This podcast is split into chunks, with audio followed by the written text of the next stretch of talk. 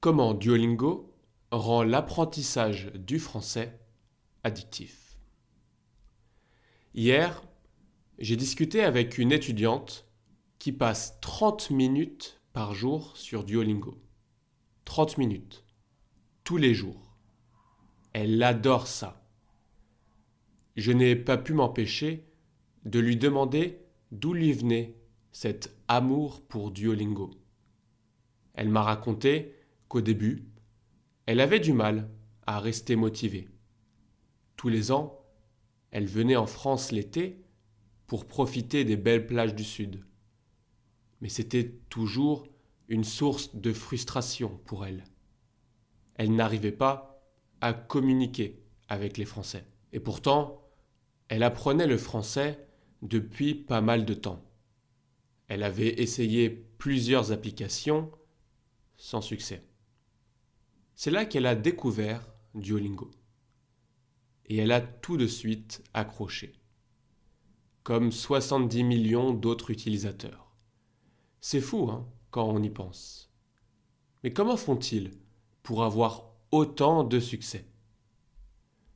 Ce qui distingue Duolingo, c'est qu'ils utilisent les mêmes techniques psychologiques que celles des réseaux sociaux pour vous donner envie d'apprendre l'application fonctionne sur un modèle freemium. C'est gratuit, mais il y a des publicités. Cela signifie que vous pouvez apprendre autant que vous voulez sans jamais avoir à payer.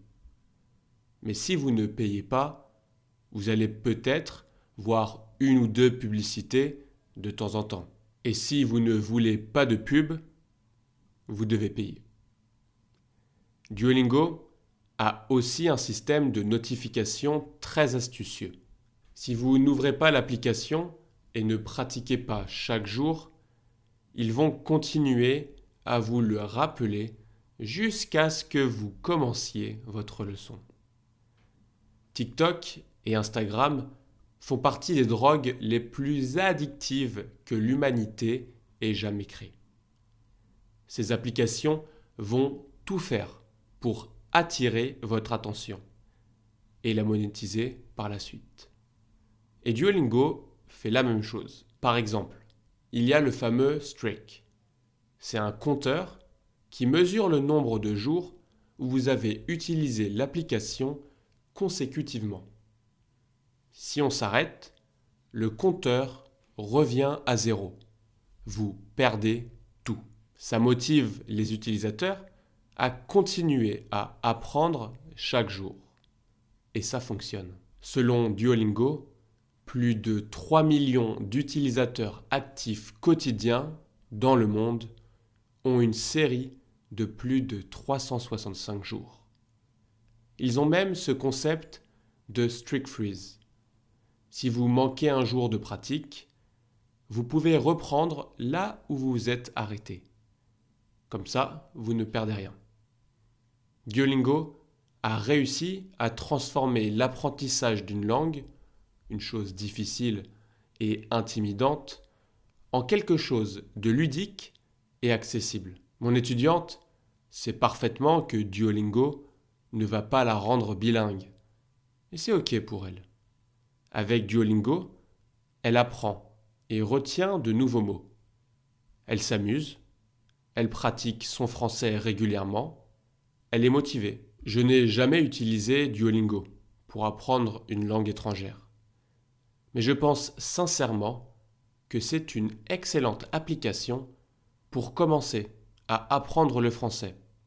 Surtout si l'on n'a pas assez de temps pour regarder une série sur Netflix ou prendre un cours particulier. C'est simple, amusant et c'est accessible. Mais, parce qu'il y a un mais, on sait tous qu'il est important de parler quand on apprend le français. Duolingo, ça n'aide pas beaucoup pour ça. Oui, vous pouvez commander un café à Paris, mais est-ce que vous pouvez parler avec un barista un peu bavard? Et c'est pareil pour la grammaire. Duolingo essaie de la rendre facile, mais des fois, on apprend des phrases sans vraiment les comprendre. Pour bien apprendre le français, il faut connaître sa culture et ses gens. Le français, ce n'est pas juste des mots, c'est aussi des expressions, des gestes, des personnes. Les applications, ça donne les bases. Mais le véritable apprentissage se produit lorsque vous sortez de votre zone de confort et interagissez avec des Français. C'est ça qui est génial. Duolingo, c'est bien pour commencer. Mais si on veut vraiment bien parler une langue, c'est juste le début. Duolingo, c'est un excellent complément, tant que vous le considérez comme tel. Et vous? Racontez un peu votre expérience avec Duolingo. Dites-moi tout, je suis curieux. Merci beaucoup de m'avoir écouté. On se dit à la semaine prochaine. Ciao, c'était Carlito.